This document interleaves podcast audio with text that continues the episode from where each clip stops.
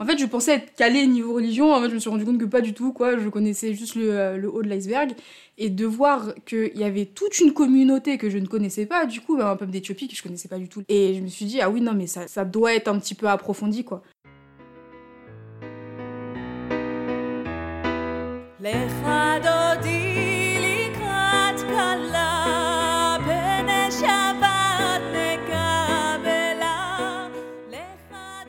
Bonjour à toutes, bonjour à tous. Vous écoutez Juif par choix, un podcast de Léa Tayeb pour le lab Ténois sur les femmes qui se convertissent au judaïsme en France. Ici, on se demande pourquoi des femmes s'engagent dans un tel processus. Pourquoi ces femmes sont-elles prêtes à consacrer plusieurs années de leur vie pour être reconnues juives? Beaucoup choisissent de passer par le consistoire, l'institution qui gère la plupart des conversions en France. En effet, seul le consistoire permet de voir sa conversion reconnue par la majorité du monde orthodoxe. Mais d'autres femmes optent pour une conversion chez les libéraux ou chez les massortis, une démarche tout aussi exigeante qui est reconnue par l'État d'Israël. Écoutons ensemble les histoires de ces femmes.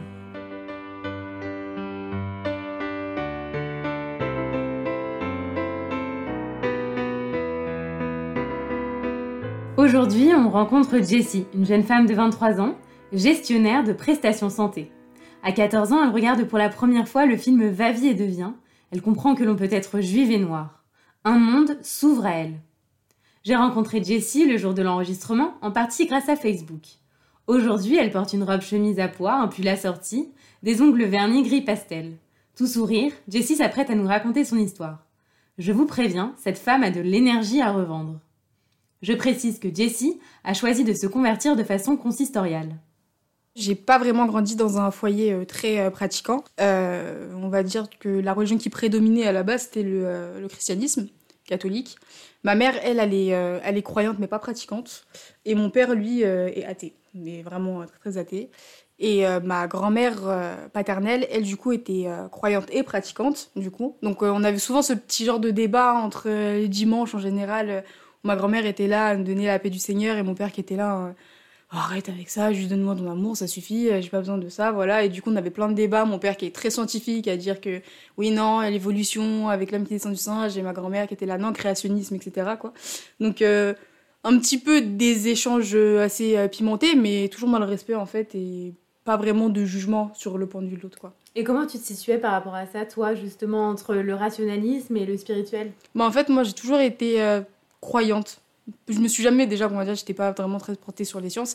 J'ai fait un bac L, du coup, ça m'a un petit peu facilité les choses. Et euh, non, j'ai toujours été pratiquante, en fait, de voir dans quelle joie était euh, ma, ma grand-mère paternelle, de voir dans quelle, euh, comment dire, dans quelle relation, en fait, elle était avec Dieu je me suis jamais posé de questions. Je me suis toujours dit, bah non, moi aussi je suis croyante. Depuis toute petite, en vrai, je prie quoi. J'avais pas des prières prédéfinies exactes quoi, mais je m'adressais à Dieu déjà et tu sais que en tout cas dans ton esprit il y a un Dieu ça. et euh, tu avais envie de trouver un peu la meilleure euh, façon de servir Exactement. Dieu et de le trouver quoi. C'est ça. Aujourd'hui tu as 23 ans et que ça fait quand même assez longtemps que tu réfléchis à ça. Est-ce que tu peux me raconter un peu ce cheminement et cette rencontre avec la religion juive, le peuple juif? Euh, bah, Tout d'abord, c'était en classe de première, du coup. En classe de littérature, j'ai vu le film Va vie et devient une première fois, euh, parce qu'on abordait un thème en cours qui était sur la quête identitaire, etc. Et euh, bah, au début, enfin, surprise, quoi, je me suis dit, des juifs noirs, bon, bah d'accord, quoi. Et euh, donc pendant toute cette année, j'ai eu petite curiosité, mais pas plus que ça, quoi. Et l'année qui a suivi, j'ai perdu bah, ma grand-mère paternelle, justement. Et j'ai, je me cherchais j'ai longtemps euh, cherché ma foi parce que je comprenais pas. Elle est décédée très tôt, à l'âge de 57 ans.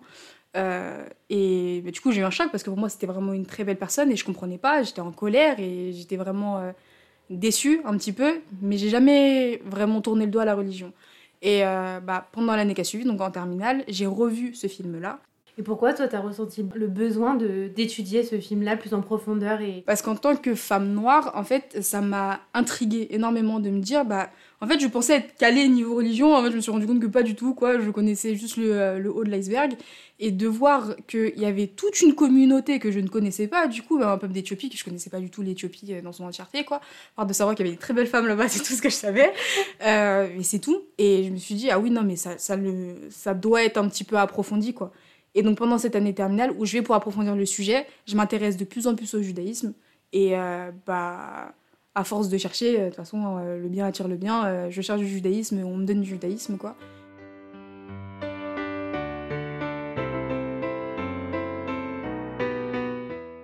dans une toute petite ville. Moi, j'étais au lycée à Épinay-sous-Sénard, au lycée Maurice Elio. Et en fait, juste à côté, il y avait une synagogue à ce moment-là. Hyper intriguée, moi, même, moi et ma meilleure copine, du coup. On était là. Ouais, mais attends, c'est une synagogue, on dirait pas, parce que de l'extérieur, on, se rendait pas compte, quoi. Et euh, un jour, à une pause déj, on se décide, on finit par pousser la porte, on demande à rentrer pour voir, pour visiter. Quelqu'un très gentil nous dit Bah oui, mais si vous voulez, l'étage pour les femmes est juste là-haut. On monte et là, je craque. Je pleure pendant vraiment mes 5 minutes pleines. Et 5 minutes, c'est très long, en fait, finalement, on se rend pas compte. Et, euh, à ce moment-là, je me suis dit D'accord, bon, bah, il se passe quelque chose, on va peut-être essayer de, fouiller, de creuser, euh, de creuser là. Et c'est à ce moment-là que je recherche un peu plus sur Internet, que que je fouille un petit peu euh, de trois choses que j'ai pu apprendre dans le film, du coup certaines notions que j'ai pu prendre dans le film. Et, euh, voilà, de fil en aiguille, je tombe sur les bonnes personnes, euh, je me renseigne de plus en plus, je vais acheter des livres.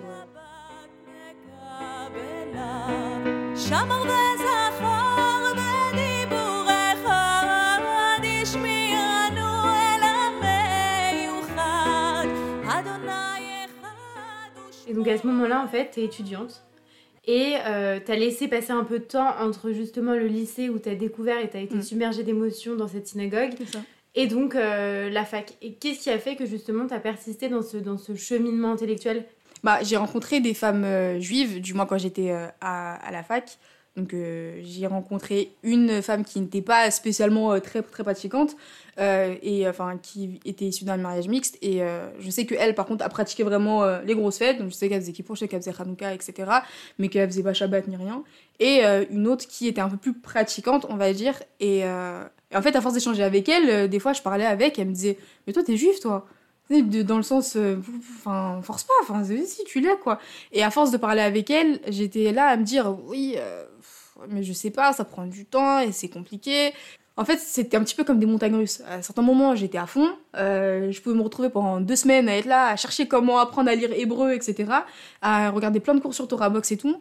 Et après, deux semaines après, à me dire euh, oui, bon, bah finalement, euh, bon, voilà quoi, c'est pas. c'est un peu compliqué, réfléchis bien, etc. Quoi. Et du coup, je laissais ça un peu de côté, quoi.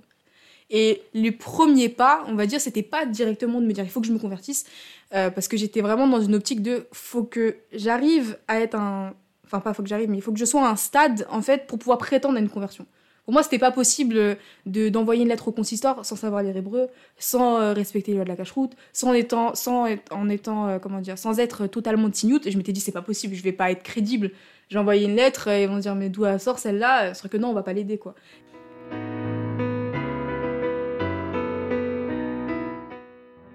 Quand on n'a pas du tout de famille juive, du moins, c'est très très compliqué. Euh, moi, je vois, je sais que ma mère, elle est un peu. Euh... Oh, bah oui, mais c'est vrai, je peux pas t'appeler le vendredi, je peux pas t'appeler le samedi, j'ai oublié. Euh, hein. Donc, euh, déjà ça. Ou alors, par exemple, bah, c'était Shabbat dernier, je suis allée chez mon père parce que ça faisait très très longtemps que j'étais pas allée chez lui passer du temps avec, quoi. Et c'était très compliqué parce que moi, j'ai une relation assez. assez, comment dire. conflictuelle, en fait, avec, avec ma belle-mère. Et j'ai pas vraiment envie d'échanger avec elle et qu'elle sache pour ma conversion, quoi. Donc mon père, lui qui sait, achète tous les produits cachers et me fait à manger, etc. Quoi. Donc euh, tranquille, tout se passe bien. Sauf que c'était difficile parce qu'on était euh, dans un salon et, et Jessie, tu peux faire ça, Jessie, tu peux allumer ça, Jessie, tu peux porter, Jessie, euh, non, tu peux changer la chaîne, etc. Donc moi qui essayais de trouver des subterfuges à chaque fois, il y avait une télé qui tournait constamment. Comme c'est vrai que c'était très très compliqué et, et c'est là que je me rends compte que c'est une épreuve en fait. Dans l'instant où je suis pas dans un l'instant où je suis pas dans un cadre juif, c'est compliqué. Après, maintenant, moi, au quotidien, euh, avec mes amis juifs et, euh, et, euh, et bah, du coup, tous ces éléments juifs qui m'entourent, c'est pas compliqué. C'est être à l'extérieur de ça qui est J'allais te le demander, dans ta famille, tu le disais, donc il y avait ta grand-mère qui était particulièrement croyante et qui, elle, avait une admiration, en tout cas une sorte de fascination pour le peuple juif, parce qu'elle, elle était très catholique mm. et très convaincue. Et je voulais savoir quand même ton père, ta mère, comment ils ont réagi quand tu leur as annoncé, bah voilà, je me convertis, je, je vais bientôt être juive. Alors mon père, euh, comme j'ai une très bonne relation avec lui, euh, il l'a pas mal pris en fait. Il m'a dit, bah, en même temps, euh, je suis pas bête. Hein. Il venait chez moi, il voyait qu'il y avait de plus en plus de livres avec des lettres en hébreu dessus, et il était pas bête quoi. Et il m'a dit, de toute façon, moi je vois que ça te fait du bien. j'ai pas l'impression que, que, que, tu vas vers quelque chose qui est mauvais pour toi. Je sens que t'es plus reposé, que tu te sens mieux, etc. Dès l'instant où ça te fait du bien, et où tu te forces pas, où tu vas à ton rythme, etc., va pas, te précipite pas en gros, va pas dans des délires bizarres, euh, fais à ton rythme, etc. Et je pense que ça ira. Et du coup, j'ai toujours reçu beaucoup de soutien de la part de mon père. Ma mère, c'était un peu plus compliqué parce qu'elle était, euh, comme c'est quelque chose qu'elle connaissait pas, bah, comme une toute maman, elle s'inquiétait quoi. Au début, elle pensait que je faisais ça pour un garçon, et je lui dis non, pas du tout, c'est pour moi. Et une fois que ce doute-là a été dissipé, fait, c'était beaucoup de, bah, beaucoup d'échanges en fait, beaucoup de communication, parce que euh, je me suis rendu compte qu'une fois qu'on explique les choses, en fait, ça va mieux.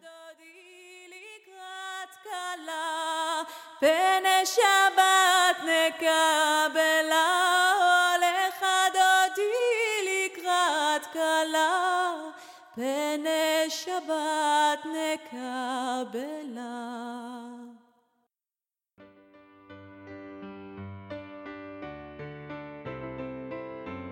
Merci à vous de nous avoir écoutés. Merci à Marion Bellal, journaliste et monteuse de ce podcast. Noémie Bouskila pour son interprétation de L'Echadodi et Asaf Matitiaou pour son soutien musical. À bientôt!